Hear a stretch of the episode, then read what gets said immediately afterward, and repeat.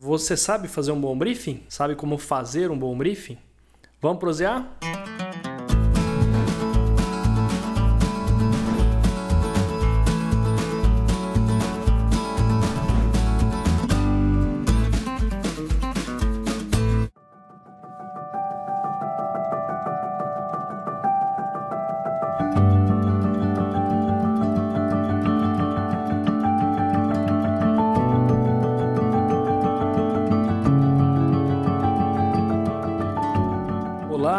Bem-vindo, bem-vindo a mais um Dedo de Prosa aqui na versão podcast. Agradeço aí a sua audiência mais um episódio. E hoje vamos falar sobre um assunto muito comum na área, na área de comunicação. Quem é da área já conhece bem, mas eu costumo fazer uma analogia assim, para o médico curar uma, uma doença, ele precisa antes saber do paciente o que, que ele está sentindo, quais são as queixas, desde quando que ele está sentindo aquele, aquele desconforto, aquela dor, aonde. Então ele precisa dar informações básicas para que o médico possa investigar e aí sugerir os melhores exames, tudo mais e fazer o diagnóstico, né, para poder curar.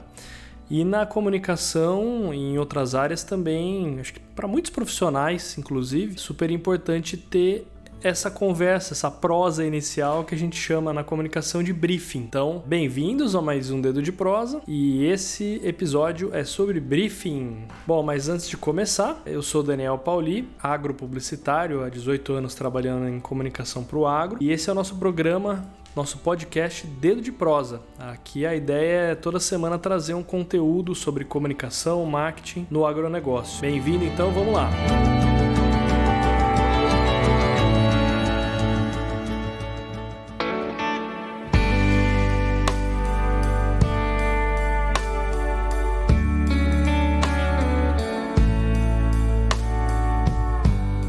Então, de forma resumida, o briefing é um resumo do problema. Por exemplo, um arquiteto, né, para que ele faça um projeto legal, funcional, adequado, ele precisa saber antes quantas pessoas vão morar naquela casa, quais são os hábitos dessas pessoas, o que, que eles gostam mais de fazer, quais as necessidades, quais as necessidades, né? Se essa pessoa vai trabalhar em casa, precisa de um escritório, gosta muito de cozinha, gosta de fazer festas, então ter uma área de lazer ali. Então, conforme quanto mais informação ela tiver, mais adequada ela, ela vai poder traçar um projeto funcional, que seja bonito, agradável para essa família. Além disso, é super importante ter uma noção dos recursos, né? Então, qual o tamanho daquele terreno, como é que é o relevo, qual o budget, né? Quanto que uh, essa, esse cliente vai ter disponível para essa obra. Então, com tudo isso na mão, profissional vai ter condições de, de traçar o melhor plano e um plano viável, né? Que ele possa pode caber no bolso do cliente. E na publicidade é a mesma coisa, né? Então nós chamamos de briefing, na publicidade tudo americanizado, né? Então os termos aí brainstorm, briefing, tal, não sei o que, é tudo em inglês, mas é nada mais que um resumo do problema. E agora eu vou ensinar para vocês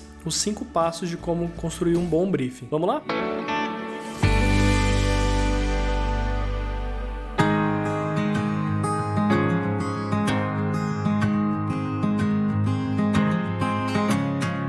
Primeiro ponto para se construir um bom briefing são os objetivos. Então, qual resultado você espera dessa comunicação, né?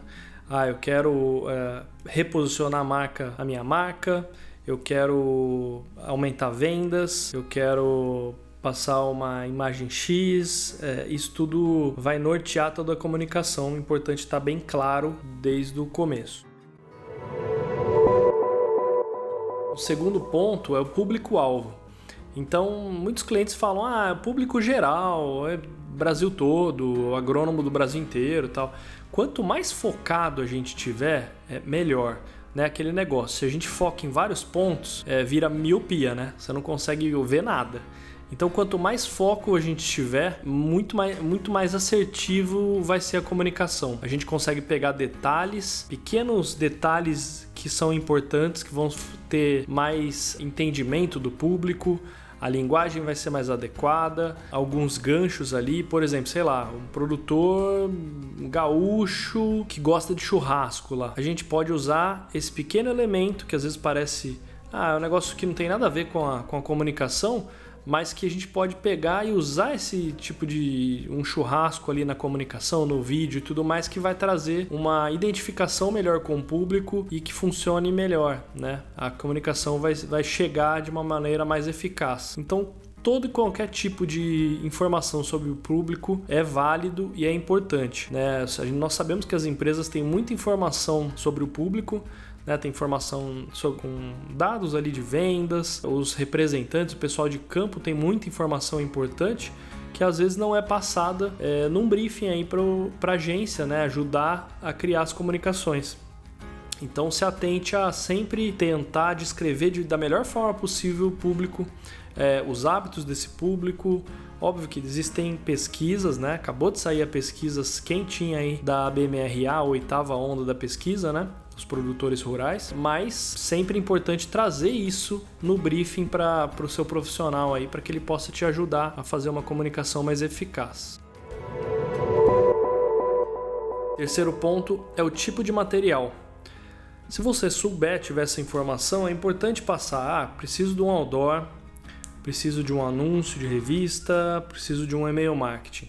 Caso contrário, também a agência, o profissional vai, vai poder te indicar a melhor, uma, uma sugestão, a melhor solução aí. Caso você já tenha essa informação, é importante porque cada tipo de material tem sua especificação, suas características, que aí vai mudar toda a forma com qual nós vamos construir isso aí para você.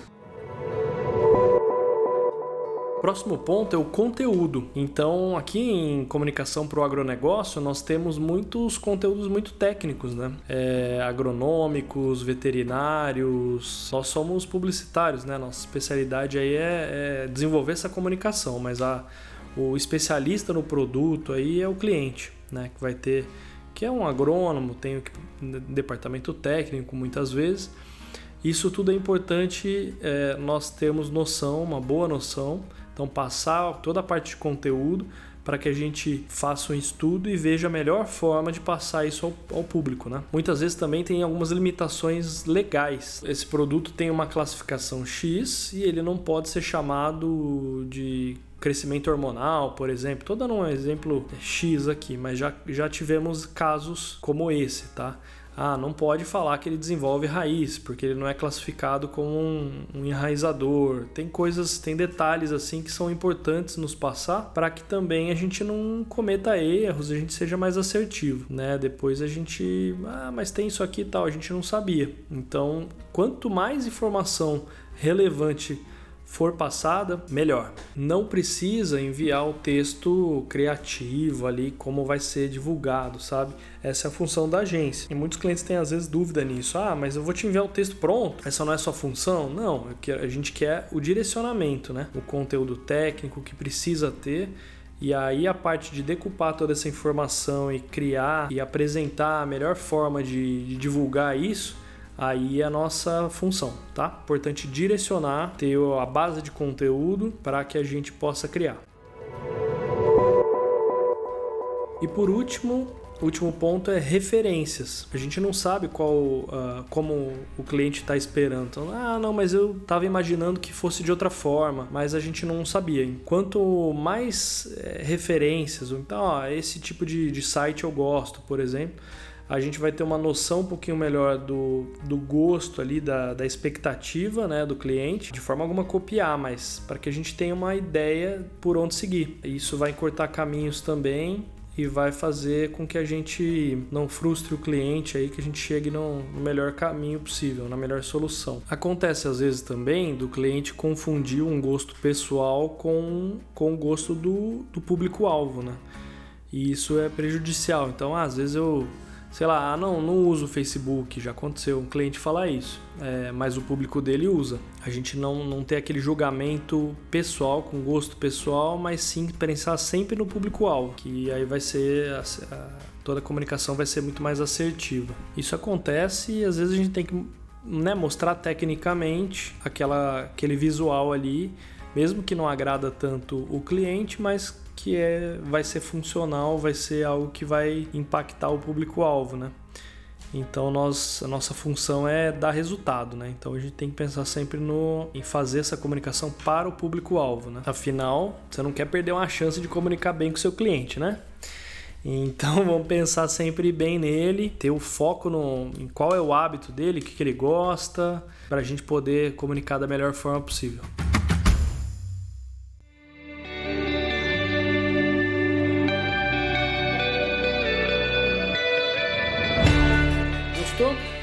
Eu vou pedir só aquele favor de sempre. Se você puder compartilhar esse podcast com algum amigo, com algum conhecido que tenha também trabalhos aí no agro, alguém que possa gostar desse conteúdo. Siga a gente aí nas redes sociais, né? Meu Instagram é @danielpauli, o da Finco, Finco Agro, e você vai ser avisado aí dos próximos episódios, próximos, próximos conteúdos. Tá bom? Muito obrigado por você estar ouvindo aqui até o final. Esse podcast tem a produção do Ale Petrocino e é um oferecimento da agência Finco Comunicação, agência especializada no agronegócio. Obrigado, até a próxima semana e fiquem bem.